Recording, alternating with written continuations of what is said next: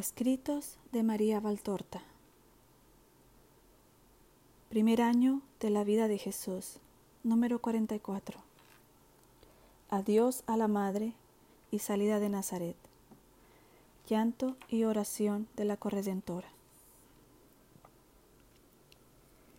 El interior de la casa de Nazaret. Veo una habitación, parece un comedor, donde la familia come o está en las horas de descanso. Es una estancia muy reducida. Tiene una sencilla mesa rectangular frente a una especie de arquibanco que está pegado a una de las paredes. Este es el asiento de uno de los lados. En las otras paredes hay un telar y un taburete, otros dos taburetes y un bazar, que tiene encima algunas lamparitas de aceite y otros objetos. Una puerta da un pequeño huerto. Debe estar atardeciendo, pues hoy no hay son de un recuerdo de sol. Sobre la copa de un alto árbol que apenas verdece con las primeras hojas. Jesús está sentado a la mesa, comiendo. María le sirve, yendo y viniendo por una puertecita que supongo conduce al lugar donde está el fuego, cuyo resplandor se ve desde la puerta entreabierta. Jesús le dice a María dos o tres veces que se siente y que también coma ella, pero ella no quiere.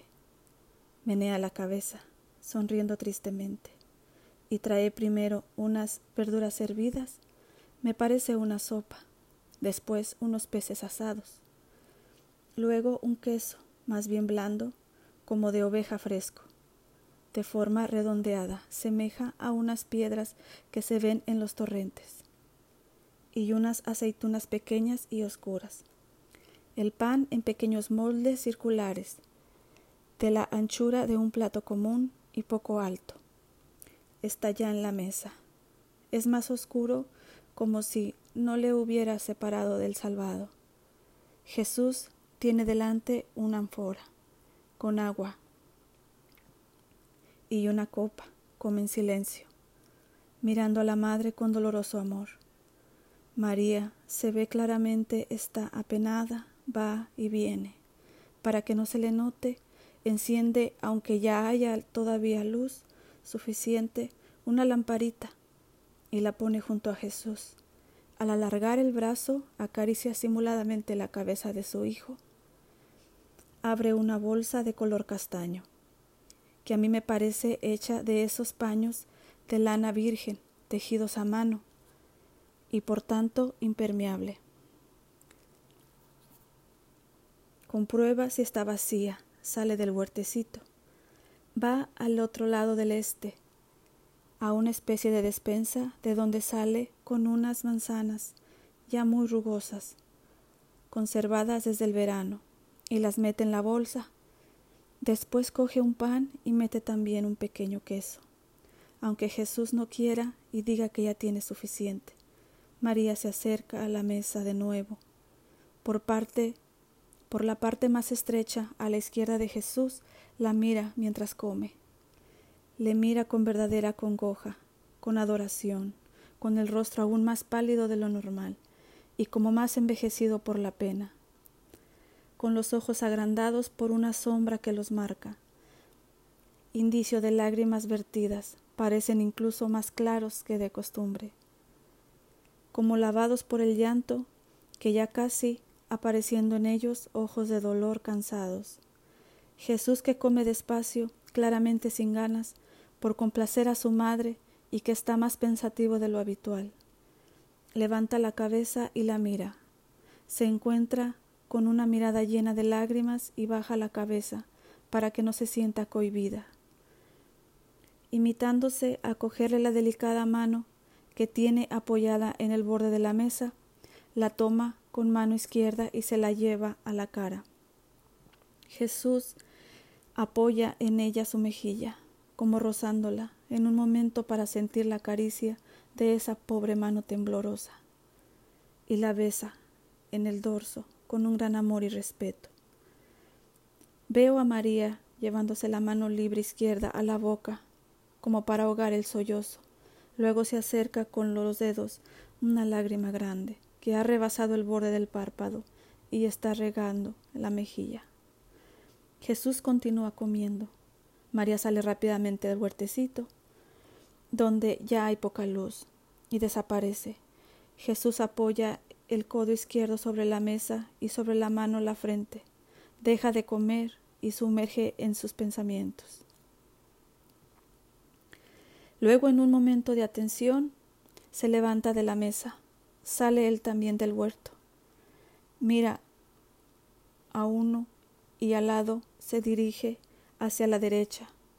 Respecto al lado de la casa, entra por una abertura de una pared rocosa, dentro de lo que reconozco como el taller del carpintero. Esta vez todo ordenado, sin tablas, sin virutas, sin fuego encendido, el banco del carpintero y las herramientas todas en su sitio, nada más. Replegada sobre sí, en el banco, María llora, parece una niña. Tiene la cabeza apoyada en el brazo izquierdo doblado y llora, en voz baja, pero con mucho dolor. Jesús entra despacio y se le acerca, con tanta delicadeza que ella comprende que está ahí solo cuando su hijo le deposita la mano sobre la cabeza inclinada, llamándola mamá, con voz amorosa. Represión. María levanta la cabeza y mira a Jesús entre un velo de llanto y se apoya con las manos unidas en su brazo en su brazo derecho. Jesús, con un extremo de ancha manga, le seca la cara y la abraza. La estrecha contra su pecho, la besa en la frente. Jesús tiene aspecto majestuoso, parece más viril de lo habitual, María más niña, salvo en la cara marcada por el dolor. Ven, mamá, le dice Jesús, y apretándola estrechamente, con el brazo derecho, se encamina de nuevo hacia el huerto. Ahí se sienta, en un banco que está apoyado en la pared de la casa. El huerto está silencioso, ya oscuro. Hay un solo hermoso claro de luna, y la luz que sale de la estancia. La noche está serena. Jesús le habla a María. No percibo al principio las palabras, apenas susurradas, a las que María se asienta con la cabeza, pues digo, y di a la familia, a las mujeres de la familia que vengan. No te quedes sola. Estaré más tranquilo, madre, y tú sabes la necesidad que tengo de estar tranquilo. Para cumplir mi misión, mi amor, no te hará falta. Vendré frecuentemente y cuando esté en Galilea y no pueda acercarme a casa, te avisaré. Entonces vendrás tú a donde esté yo. Mamá, esta hora debía llegar. Empezó aquí, cuando el ángel se te apareció. Ahora se cumple y debemos vivirla. ¿No es verdad, mamá? Después vendrá la paz de la prueba superada y la alegría. Antes es necesario atravesar este desierto, como los antiguos padres, para entrar en la tierra prometida. Pero el Señor Dios nos ayudará como hizo con ellos y su ayuda será como maná espiritual para nutrir nuestro cielo. Dos hostias vivas que resplandecen en la oscuridad para nutrir nuestra tierra prometida. Pero el Señor nos ayudará como hizo con ellos, y su ayuda será como maná espiritual para nutrir nuestro espíritu. El esfuerzo de la prueba. Digamos juntos el Padre nuestro. Jesús se levanta y María con él, y levantan la cara al cielo, dos hostias vivas que resplandecen en la oscuridad. Jesús dice lentamente, pero con voz clara y remarcando las palabras, la oración del Señor. Hace mucho hincapié en las frases, venga a nosotros tu reino, hágase tu voluntad, distanciando mucho estas dos frases de las otras. Ora con los brazos abiertos, no exactamente en cruz, sino como los sacerdotes cuando dicen el Señor esté con vosotros. María tiene las manos juntas. Entran de nuevo a casa y Jesús, a quien no he visto nunca beber vino, echa en una copa un poco de vino blanco, de anfora, de la despensa, y la lleva a la mesa. Coge la mano de María y la obliga a sentarse junto a él, y a beber ese vino, en que moja una rebanada de pan que le ofrece, tanto insiste que María cede. El resto lo bebe Jesús. Luego estrecha a su madre contra su costado y así la sujeta contra su persona, el lado del corazón. Ni Jesús ni María están reclinados, sino sentados como nosotros. No hablan más, esperan. María acaricia la mano derecha de Jesús y sus rodillas. Jesús acaricia el brazo y la cabeza de María. Jesús se levanta y con él María. Se abrazan y se besan amorosamente, una y otra vez. Y una y otra vez. Parece que quieren despedirse, pero María vuelve a estrechar contra su pecho a su hijo. Es la Virgen, pero es una madre al fin de cuentas, una madre que debe separarse de su hijo y que sabe a dónde conduce esa separación, que ya no se venga a decir que María no, no ha sufrido. Antes lo creía poco, ahora no lo creo en absoluto. Jesús coge el manto azul oscuro, se lo echa en los hombros y con él se cubre la cabeza, a manera de capucha. Luego se pone en bandolera la bolsa de forma que no obstaculice el camino. María le ayuda. Nunca termina de ajustarles la túnica, el manto y la capucha, mientras lo vuelve a acariciar. Jesús va hacia la puerta, después de trazar un gesto de bendición en la estancia. María lo sigue y en la puerta ya abierta se besan una vez más. La calle está silenciosa y solitaria. Blanca de luna, Jesús se pone en camino. Dos veces se vuelven a mirar a su madre, que está apoyada en la jamba, más blanca que la luna, reluciente, de llanto silencioso. Jesús se va alejando por la callejuela blanca. María continúa llorando, apoyada en la puerta. Jesús desaparece en una esquina de la calle. Ha empezado su camino evangelizador que terminará en el Gólgota. María entra llorando y cierra la puerta. También ella ha comenzado el camino que la llevará al Gólgota y por nosotros. Dice Jesús. Este es el cuarto dolor de María, Madre de Dios. El primero fue la presentación del templo. El segundo, la huida a Egipto. El tercero, la muerte de José. El cuarto, mi separación de ella. Conociendo el deseo del Padre, te dije ayer por la noche que voy a acelerar la descripción de nuestros dolores para que se den a conocer, pero como ves ya algunos de mi madre habían sido ilustrados. He explicado antes que la presentación, la permanencia en Egipto, porque había necesidad de hacerlo ese día. Yo sé las cosas y tú comprendes. Mi proyecto es alternar tus contemplaciones y mis consiguientes explicaciones con los dictados propiamente dichos, para aliviarte a ti y a tu espíritu, dándote la beatud de ver y también porque así queda clara la diferencia estilística entre forma de redactar y la mía. Además, ante tantos libros que hablan de mí y que tocando y retocando, cambiando y aciclando, se han transformado en irreales, tengo el deseo de dar a quien en mí cree una visión de vuelta a la verdad de mi tiempo mortal. No salgo disminuido, antes al contrario, magnificado en mi humildad, que si se hace pan para vosotros, para enseñarnos a ser humildes y semejantes a mí, que fui hombre como vosotros, y que llevé en mi aspecto humano la perfección de un Dios. debía ser moldeado vuestro y los modelos deben ser siempre perfectos. No mantendré en las contemplaciones una línea cronológica correspondiente a la de los Evangelios.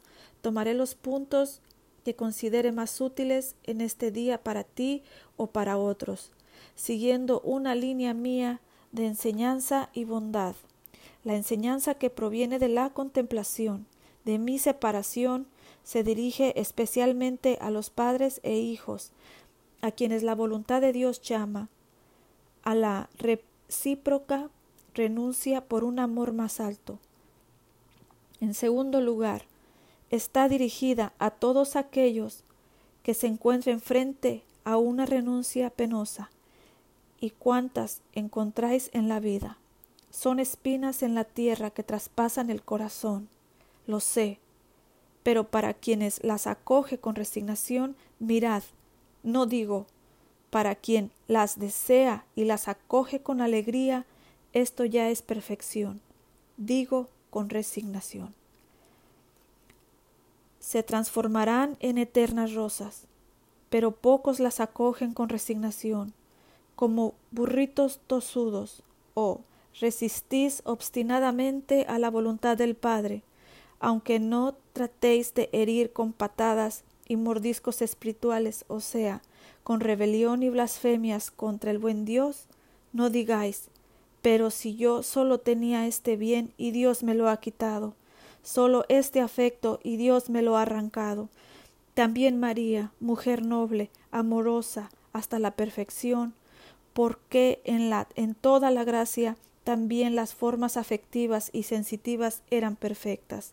Solo tenía un bien, y un amor en la tierra, su hijo.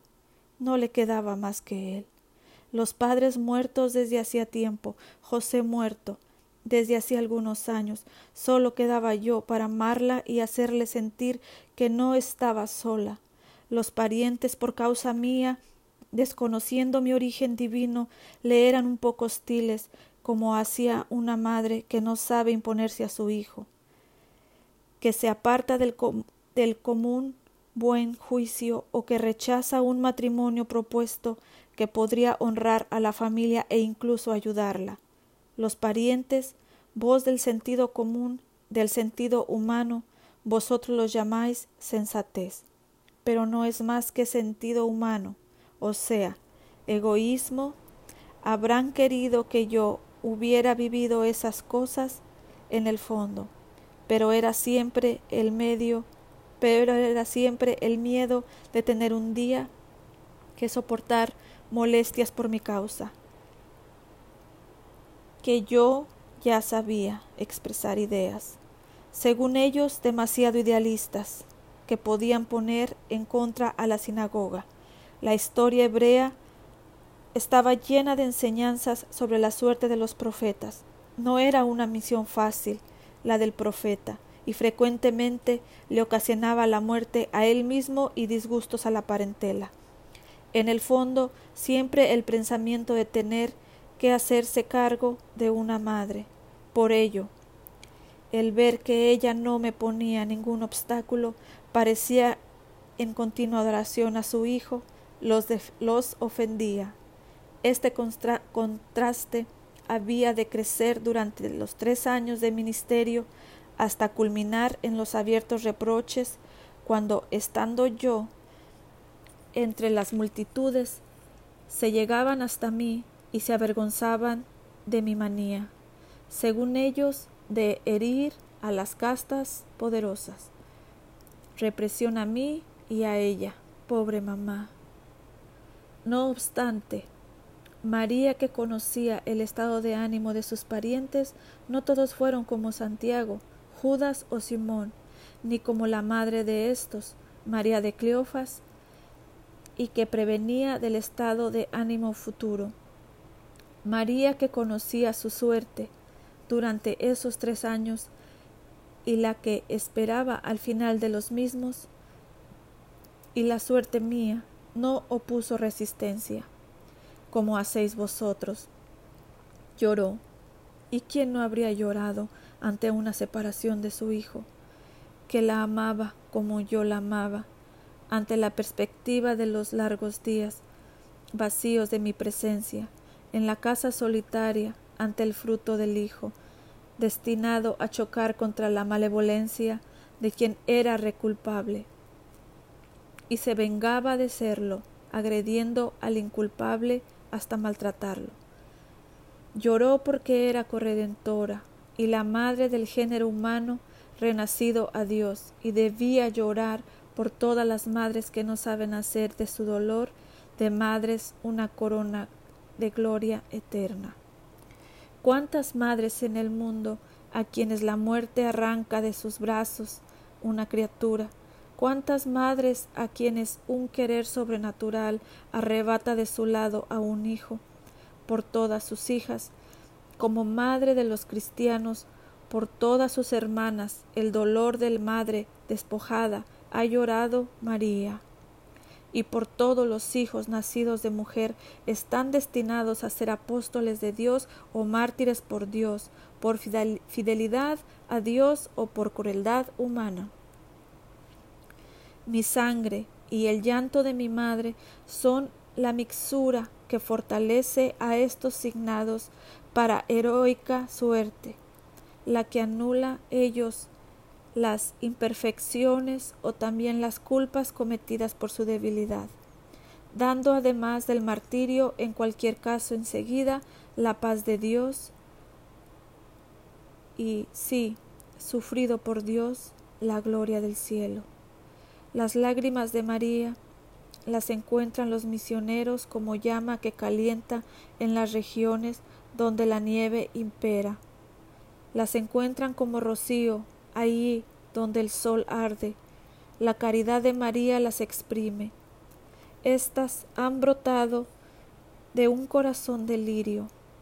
Tienen por ello la, de la claridad virginal desposada con el amor, el fuego, de la virginal pureza la perfumada frescura, semejante a la del agua recogida en el cáliz de un lirio después de una noche de rocío.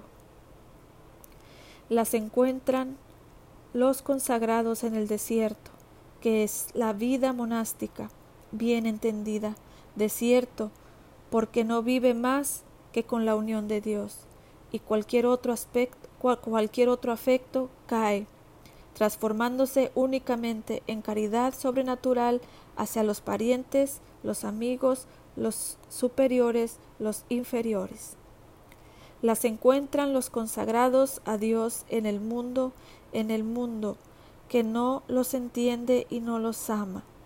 Desierto también para ellos, en el que viven como si estuvieran solos, muy grande es, en efecto, la incompresión que sufren y las burlas por mí, amor.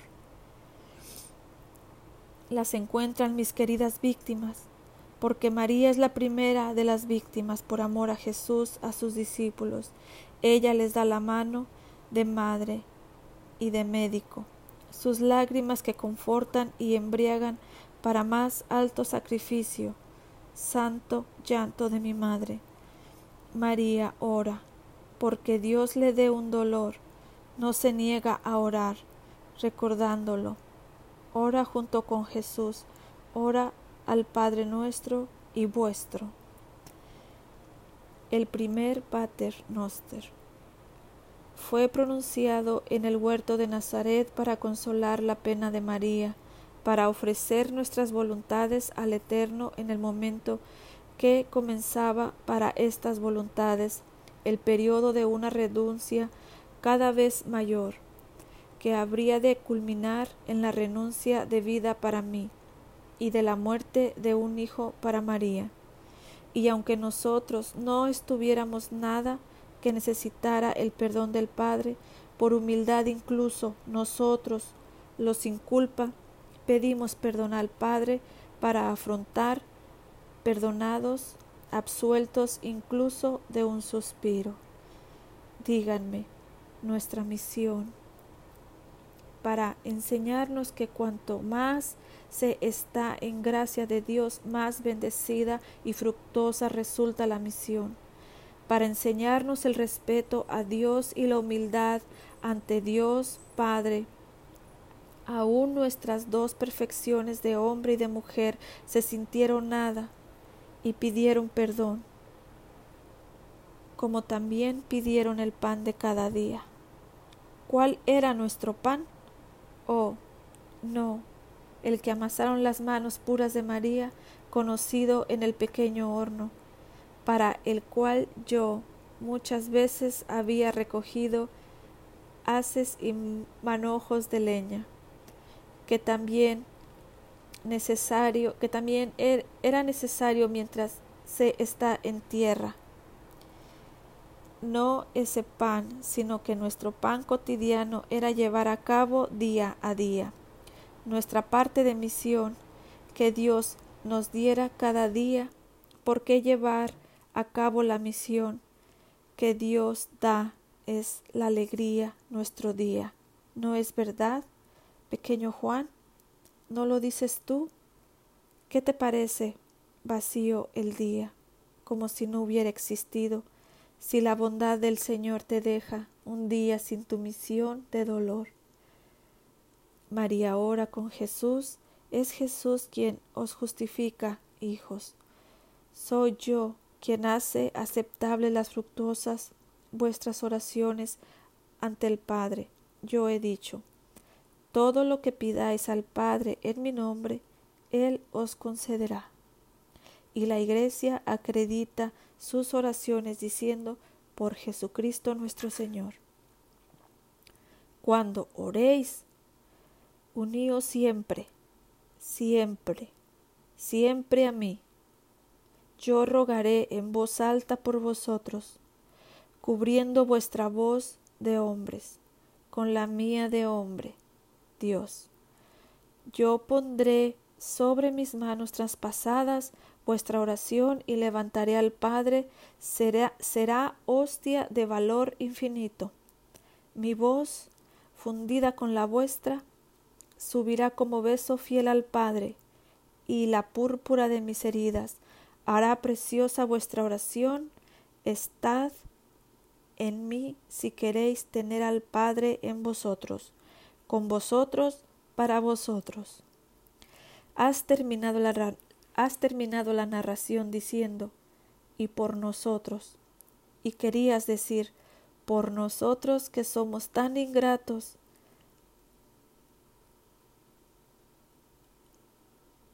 hacia estos dos que han subido al Calvario por nosotros. Has hecho bien en poner esas palabras, ponlas cada vez que te muestre un dolor nuestro, que sea como la campana que suena y que llama a meditar y arrepentirse. Nada más. Descansa. La paz esté contigo.